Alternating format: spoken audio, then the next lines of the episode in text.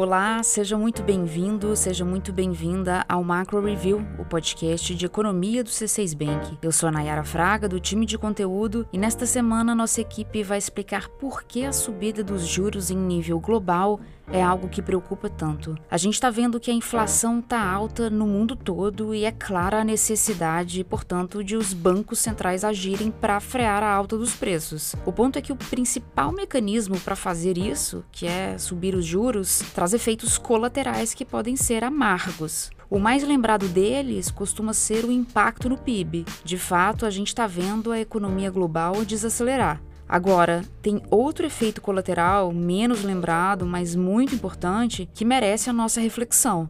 É o custo da dívida pública global. O mundo está com um nível de endividamento lá em cima. A questão que se coloca é: com os juros subindo, como é que fica o custo dessa dívida? Você tem ideia de quais podem ser as consequências disso tudo para a economia global? É o que a gente vai explicar no episódio de hoje. Hoje é 24 de outubro de 2022. Se você ainda não avaliou a gente no seu tocador de podcasts, aproveita para fazer isso agora. Se você está me ouvindo do YouTube, deixa seu like, deixa seu comentário. Vamos nessa? Às vezes, não resta saída fácil para os governos e a ajuda financeira em grandes volumes precisa ser concedida de forma urgente. Foi assim em 2008, quando o sistema financeiro mundial quase colapsou, e foi assim na pandemia de Covid-19, que fez diversas empresas fecharem as portas da noite para o dia. Para manter a atividade econômica de pé, nas duas situações, governos despejaram dinheiro na economia, afinal, era preciso salvar empresas da falência e, principalmente no caso da crise sanitária, garantir apoio financeiro aos mais vulneráveis. Vamos relembrar que na pandemia a ajuda foi grande em muitos países. Em 2020 e 2021, os Estados Unidos gastaram quase 4 trilhões de dólares em resposta à Covid. Na Europa, a Alemanha desembolsou mais de 340 bilhões de dólares e o Reino Unido mais de 350 bilhões de dólares. É menos que o aporte dos Estados Unidos, mas em porcentagem do PIB é uma quantidade até que próxima. As cifras mudam mudam de acordo com a região, mas o fato é que o socorro financeiro foi visto em muitos países. Foi isso que fez a dívida dos governos ao redor do mundo dar um grande salto nos últimos dois anos. Pensa que entre o fim de 2019 e agora, o montante que os governos devem a seus credores, que são pessoas, empresas ou outros países que compram os títulos de dívida do governo, esse montante, essa dívida, ela foi de quase 90% do PIB mundial em 2019 para cerca de 100% do PIB mundial agora. Em números absolutos, esse cerca de 100% do PIB mundial é aproximadamente 85 trilhões de dólares. E é bem provável que a dívida pública global suba ainda mais. Isso porque governos de vários cantos do mundo anunciaram neste ano medidas fiscais a fim de aliviar o custo de vida das famílias, como redução no valor da conta de luz, redução na gasolina, gás, transporte público. Como a gente vem falando aqui no Macro Review há um tempo, a inflação alta segue corroendo o poder de compra da população em muitos países. É certo que houve uma queda recente no preço do petróleo, que trouxe algum alívio, mas o preço dos grãos ainda preocupa. Milho, trigo, soja, as commodities agrícolas subiram muito na pandemia, e segundo a Organização das Nações Unidas para Alimentação e Agricultura, os preços dos alimentos no mundo ainda estão 45% acima da média de 2019, pré-pandemia. Além disso, outra coisa que gera inflação e preocupa é a crise de energia. E aqui eu destaco o caso da Europa. A Rússia, que era a principal fornecedora de gás dos europeus, interrompeu boa parte do fornecimento de gás para a Europa. A restrição na oferta fez o preço do gás para o consumidor europeu subir 72% em 12 meses, isso até setembro. O drama é grande. O gás responde por 25% da energia consumida na Europa. Bom, diante disso tudo que eu falei, está mais do que claro então que não faltam motivos para colocar em prática medidas fiscais de apoio à população. E é o que a gente tem visto em escala global. Um relatório recente do Fundo Monetário Internacional mostrou que 174 países adotaram cerca de 750 medidas no primeiro semestre de 2022 para conter os preços de alimentos e energia. E é aqui que eu convido você a pensar comigo. Todos esses programas fiscais são super bem-vindos do ponto de vista social, mas eles despertam algumas reflexões. Uma delas é que, em geral, as medidas de redução de impostos estão sendo direcionadas a todas as camadas da população, o que não ajuda a diminuir a desigualdade social. É o que o FMI comenta no estudo Fiscal Monitor de outubro. É preciso que o apoio fiscal seja entregue a quem realmente precisa, segundo a entidade. Outra reflexão importante e que tem tudo a ver com o que eu falei na abertura do episódio é a seguinte: fazer a dívida pública crescer no momento em que os juros estão subindo em nível global e num contexto em que o endividamento já estava elevado, significa abraçar um custo altíssimo de dívida adiante. E por que isso é grave? Fazendo uma comparação simplista, pensa numa dívida que você faz no cartão de crédito quando a taxa básica de juros da economia está alta. O que acontece? Sua dívida vai ficar cara, naturalmente. Agora, transfere essa lógica para a economia de um país e aumente o problema em muitas e muitas e muitas vezes. Faz pouco tempo, aliás, que a gente viu o estrago que isso pode causar para um governo. Sabe esse negócio de um governo gastar muito, elevar a dívida sem pensar nas consequências, jogar dinheiro na economia e elevar a demanda justamente no momento em que o Banco Central quer frear a inflação? Algum caso te vem à cabeça? Você lembra de algum país que tenha feito alguma proposta nessa linha recentemente? Quem ilustra isso melhor pra gente é a Cláudia Rodrigues, economista responsável pela cobertura de internacional aqui no C6 Bank.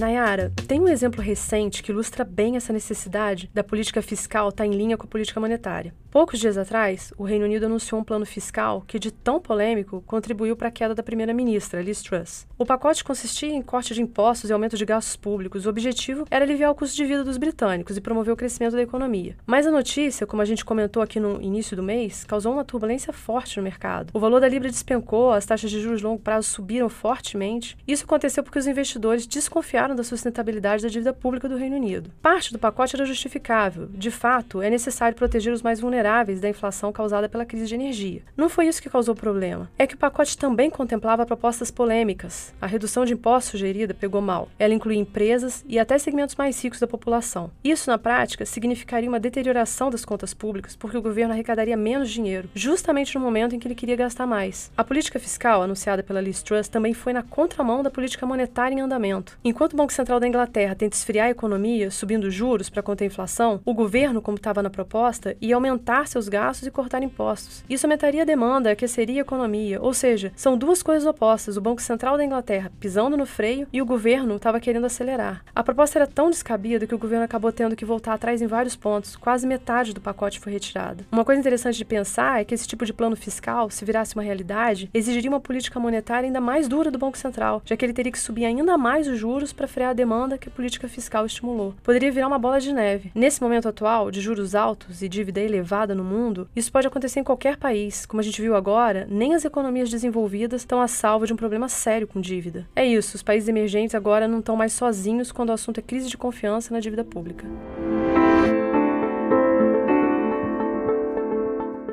Seguindo com essa conversa, para entender o tamanho do desafio dos governos hoje e entender por que esse desafio é o maior em muito tempo, vale olhar para a trajetória que os juros percorreram nos últimos anos. Da crise financeira de 2008 até pouco tempo atrás, a taxa básica de juros das principais economias do mundo se manteve em nível bem baixo. Nos Estados Unidos, com exceção do período entre 2017 e 2019, a taxa trilhou um caminho próximo a 0%. Na zona do euro, ela ficou em terreno negativo por muito tempo. O que isso significa na prática? Isso significava que o dinheiro estava praticamente de graça, como dizem os economistas. Endividar-se num mundo de juros zero ou de juros negativos não era uma questão para os governos. O sinal estava verde para os gastos públicos. Mas isso mudou recentemente. A aceleração da inflação depois da pandemia forçou os bancos centrais ao redor do mundo a reagir. Os juros estão subindo agora de um jeito que as grandes economias não viam há muito tempo. Nos Estados Unidos, por exemplo, o ritmo de aperto monetário é o mais rápido em 40 anos. E não são só os países avançados que estão elevando as taxas de juros. Os países emergentes, incluindo aí o Brasil, também subiram suas taxas básicas, inclusive antes dos desenvolvidos. E quais as consequências dos juros mais altos para as economias? Existe alguma chance de o estrago ser grande? Em qualquer país, quando a taxa básica de juros sobe, todas as outras taxas de juros da economia sobem. Isso encarece o crédito para pessoas e empresas. As empresas, com isso, podem acabar adiando planos de expansão do negócio, por exemplo. Ou seja, a consequência é a queda da atividade econômica. Outra possível consequência, e uma consequência grave, como a gente sabe, é que os juros em elevação, combinados com um alto endividamento, podem despertar desconfiança quanto à capacidade de alguns governos governos de manter uma trajetória sustentável da dívida pública. Foi o que aconteceu com o Reino Unido. Só que o estrago pode ir além da desaceleração da economia e de uma crise de confiança. As companhias endividadas sabem bem disso. O que, eu quero dizer? Eu quero dizer que tem muita empresa muito endividada no mundo agora. Pensa que já em 2020 a dívida das empresas dos países desenvolvidos equivalia a cerca de 100% do PIB dessas economias, segundo o FMI. E por que isso acende o alerta? É que uma grande companhia, ou mesmo um país à beira da falência, incapaz de honrar suas dívidas, pode gerar fortes turbulências no mercado e na economia. É uma questão de contágio, tipo a crise de 2008. Basta uma empresa de grande porte e integrada a uma cadeia relevante para isso afetar todo um sistema. É por isso que a gente tem dito que o cenário internacional está mais incerto e que estão sobrando riscos de cauda, que são aqueles eventos com probabilidade baixa de acontecer que, caso virem realidade, têm potencial devastador para a economia mundial. A conferir.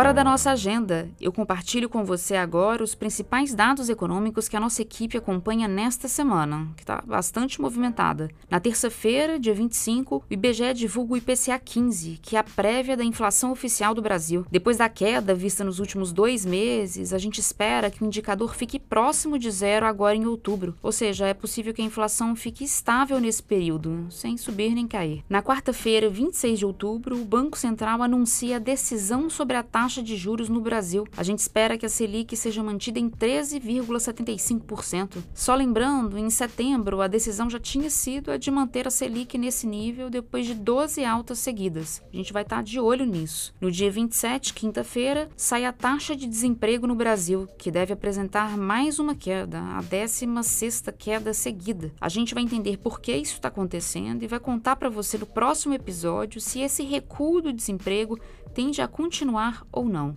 Também na quinta-feira sai o PIB dos Estados Unidos do terceiro trimestre. A expectativa é de que a economia americana mostre um crescimento menor. Como a gente disse aqui antes, os juros estão subindo nos Estados Unidos e existe a expectativa de que o resultado do terceiro trimestre já mostre os efeitos desse aperto monetário. Aproveitando, se você é novo ou nova por aqui, eu recomendo fortemente os episódios 22 e 26 do nosso podcast, que fazem uma análise mais profunda do que está acontecendo na economia americana. É só procurar aí na playlist do Spotify, do YouTube ou do seu tocador de podcast favorito. Para fechar, eu conto aqui que a gente vai ficar ainda de olho em mais três dados. Também no dia 27 de outubro, o Banco Central Europeu anuncia decisão sobre a taxa de juros da zona do euro. A gente espera alta de 0,75% na taxa de juros por lá, porque a inflação na região está rondando os 10% em 12 meses. Já na sexta-feira, dia 28, nos Estados Unidos, sai o resultado do PCI, o índice de inflação preferido do Banco Central americano. A expectativa para o núcleo da inflação, que é a parte do indicador que dá uma tendência mais precisa da inflação, a expectativa é de desaceleração, o que estaria em linha com um ritmo menor de crescimento econômico nos Estados Unidos.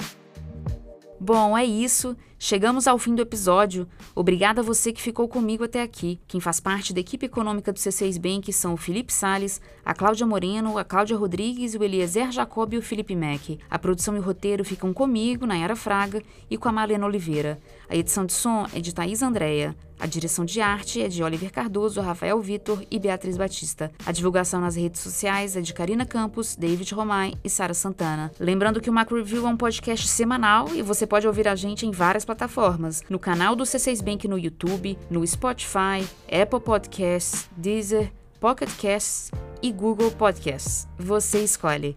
Uma boa semana para você e até a próxima segunda-feira.